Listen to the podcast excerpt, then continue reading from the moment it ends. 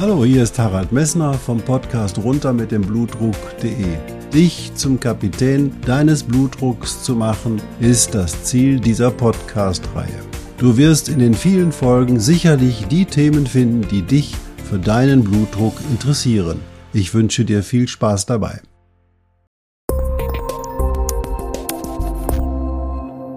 Hallo, hier ist wieder Harald Messner vom Podcast runter mit dem Blutdruck.de. Ich freue mich, dass du erneut bei meiner Sprechstunde erschienen bist.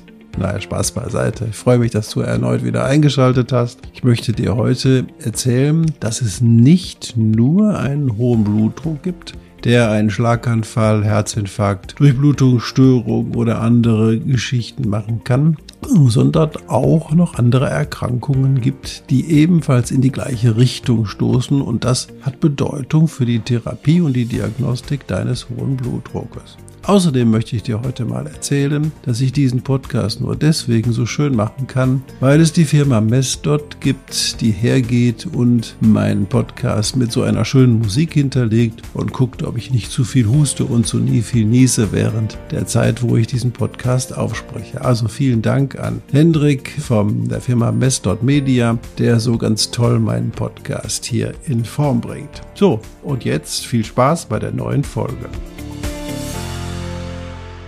Ich hatte dir in der letzten Folge erzählt, dass der hohe Blutdruck eine Erkrankung ist, die dir keine Beschwerden macht. Nichtsdestotrotz besteht die Möglichkeit, dass wenn er länger dauert, der hohe Blutdruck, dass er dir durch Blutungsstörungen am Herzen macht, dass er dir durch Blutungsstörungen in den Beinen macht, dass er dir einen Schlaganfall macht, der durch das nichts anderes ist als durch Blutungsstörungen im Gehirn. Er kann dir Rhythmusstörungen machen und leider kann er auch zum vorzeitigen Tod führen. Dieses bedeutet, dieser hohe Blutdruck ist ein Risikofaktor für dich und für deine Lebenserwartung. Was sind denn nur Risikofaktoren?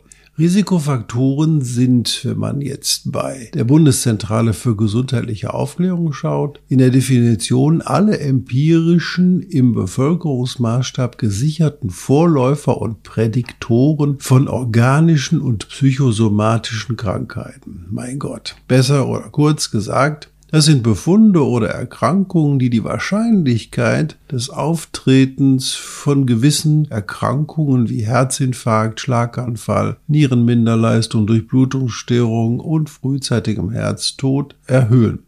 Das bedeutet, wenn diese Befunde vorliegen, hast du eine erhöhte Wahrscheinlichkeit, eine solche Erkrankung zu bekommen. Nun muss man fragen, ist denn der Bluthochdruck der einzige Risikofaktor? Und da können wir sagen, das ist er leider nicht, sondern er wirkt genauso wie Rauchen, wie Diabetes und wie Fettstoffwechselstörungen als Hauptrisikofaktor an den Gefäßen, die zu diesen entsprechenden Veränderungen führen, die ich dir eben erklärt habe. Das bedeutet, der Bluthochdruck hat die gleichen Veränderungen wie das Rauchen, wie der Diabetes und wie die Fettstoffwechselstörungen an den Gefäßen zur Folge. Ist stellt sich nun die Frage, wirken diese Risikofaktoren, wenn sie bei einem Menschen auftreten, gemeinsam und verschlimmern das Ganze gemeinsam? Und dazu muss ich dir ganz klar sagen, ja. Das heißt, wir müssen eben schauen, welches Risikofaktor kollektiv du hast und davon leiten wir ab, wie wichtig und wie bedeutsam für dich die Therapie des hohen Blutdrucks, aber auch der anderen Risikofaktoren ist. Also ich zähle dir die Risikofaktoren oder diese Hauptrisikofaktoren nochmal auf. Das ist Rauchen an erster Stelle, an zweiter Stelle der Diabetes mellitus, an dritter Stelle die arterielle Hypertonie und an vierter Stelle die Stoffwechselstörung, die Fettstoffwechselstörung. Wenn diese Risikofaktoren also vorliegen, da muss man sich fragen, wirken sie denn zusammen, um deine Prognose zu verschlechtern? Und das ist eindeutig der Fall. Das heißt, wenn du einen hohen Blutdruck hast und rauchst zum Beispiel zusätzlich, dann werden deine Gefäße eine, eher eine Veränderung erfahren, als wenn du einen hohen Blutdruck alleine hast. Wenn du Diabetiker bist und hast einen hohen Blutdruck, dann werden deine Gefäße wieder eher eine Veränderung erfahren, als wenn du sozusagen nur den hohen Blutdruck hast. Und wenn alle Risikofaktoren zusammen vorliegen, also sprich, du rauchst, du hast einen Zucker, du hast einen hohen Blutdruck und du hast zusätzlich noch eine Fettstoffwechselstörung, dann ist es allerhöchste Zeit, dass alle diese Risikofaktoren kontrolliert werden, denn die wirken ganz, ganz heftig zusammen, um deine Gefäße zu schädigen. Und natürlich schädigen sie nicht nur deine Gefäße, sondern vor allem deine Prognose. Das heißt, deine Lebenserwartung ist bei Vorliegen aller Risikofaktoren deutlich reduziert. Aus diesem Grunde haben wir Mediziner sozusagen eine Dringlichkeitstabelle entwickelt, die sozusagen die Risikofaktoren erfasst und damit feststellt, welcher Blutdruckpatient frühzeitiger Behandlung bedarf und bei welchem Blutdruckpatient wir durchaus Zeit haben und uns auf konservative Maßnahmen beschränken können. Diese Tabelle findest du auf meiner Webseite. Ich will sie dir aber auch kurz erklären.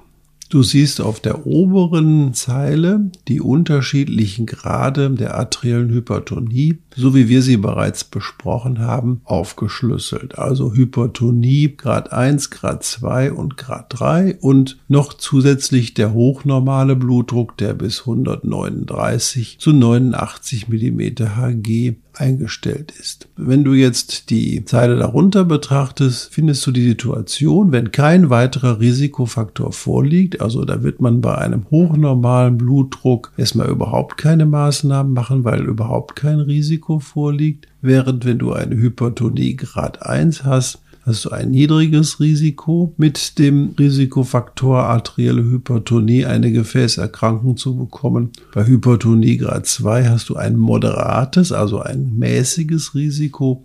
Und bei Hypertonie Grad 3 hast du ein deutlich erhöhtes oder ein hohes Risiko. Und ausgehend von dieser Feststellung wird man dich unterschiedlich behandeln in der Zeit, wo man eben halt diesen Blutdruck diagnostiziert. Wenn zusätzlich zu dem arteriellen Hypertonus ein zweiter Risikofaktor hinzukommt, das siehst du in der zweiten Zeile, hast du bei hochnormalem Blutdruck ein niedriges Risiko und dann steigt aber das Risiko schon deutlich an über Hypotonie Grad 1, 2 und 3. Und in der dritten Zeile, wenn ein dritter Risikofaktor dazukommt, siehst du, dass man auch schon bei einem hochnormalen Blutdruck hergeht und ein bedeutsames Risiko sieht und deswegen eine Blutdrucktherapie frühzeitig einleitet.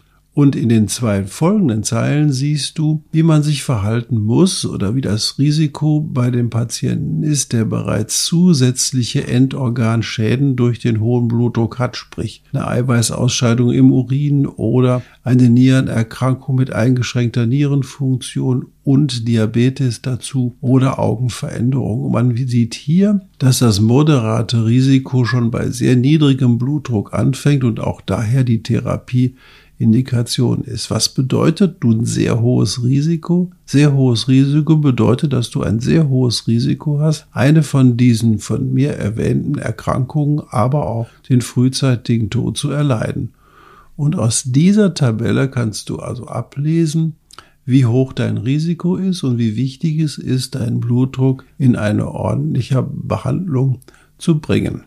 Nun fragt man sich natürlich, Warum haben Rauchen, der Diabetes, der hohe Blutdruck und die Fettstoffwechselstörung eigentlich alle diesen gemeinsamen Endpunkt, dass sie deine Gefäße schädigen?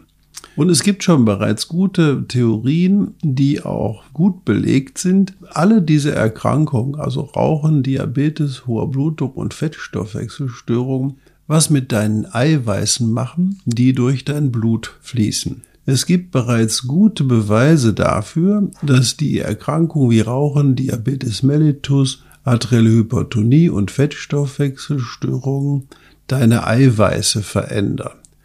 Du musst dir vorstellen, die Eiweiße, die in deinem Blut zu deinen Zellen fließen, haben alle eine Aufgabe.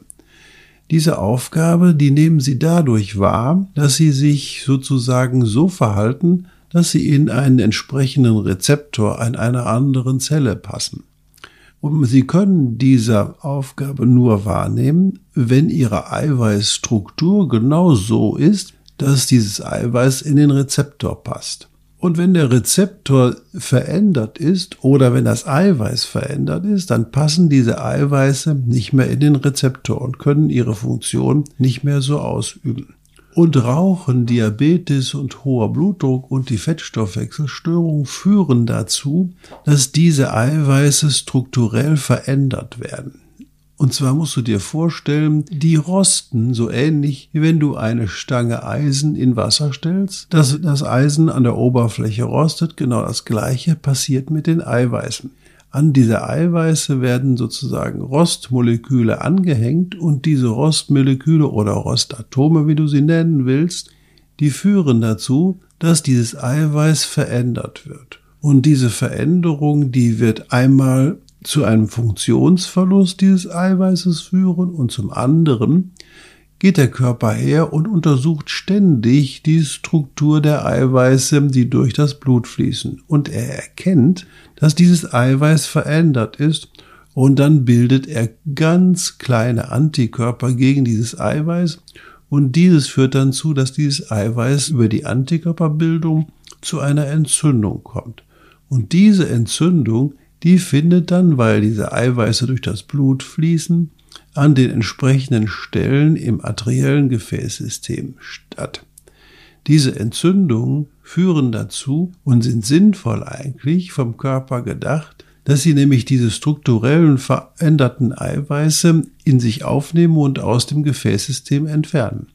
Nur leider ist es so, dass wenn diese Eiweiße aus dem Gefäßsystem entfernt worden sind, dann werden sie leider in den Gefäßwänden abgelagert. Und weil sie in den Gefäßwänden abgelagert werden, muss der Körper versuchen, sie dort wieder zu entfernen. Aber das gelingt ihm nicht und deswegen werden die Ablagerungen im Laufe des Lebens immer dicker und führen dann dazu, dass die Gefäße verengt werden und das Lumen, also dass der Bereich wo die, der Durchfluss des Gefäßes ist, eingeengt wird. Und das führt dann zu den entsprechenden Erkrankungen wie Durchblutungsstörung am Herzen, in den Beinen oder in zum, zum Gehirn hin in großen Gefäßen. Das heißt, alle Risikofaktoren, die du hast, führen dazu, dass deine Eiweiße im Blut rosten. Und dieses rostige Eiweiß führt dazu, dass du deine Gefäße erkranken, weil sie versuchen, dieses rostige Eiweiß aus dem Körper zu entfernen.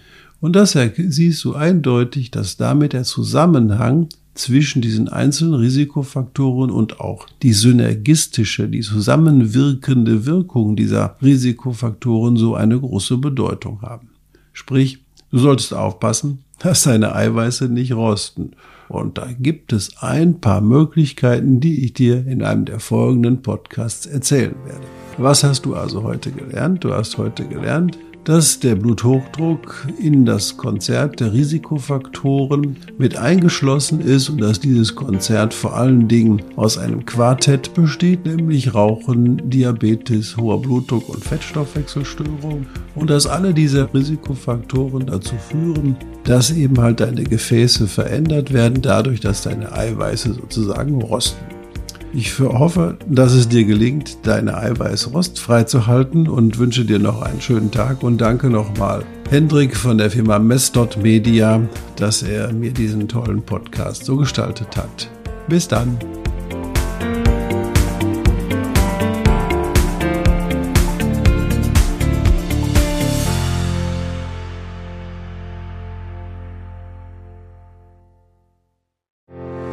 Ich hoffe, diese Podcast-Folge hat dir genauso viel Spaß gemacht wie mir. Du findest noch zahlreiche andere Themen unter dieser Podcast-Reihe, die immer in Zusammenarbeit auch mit meinem Sohn Hendrik Messner mit seiner Firma mess.de entstanden ist. Und dafür möchte ich ihm sehr danken. Bis bald.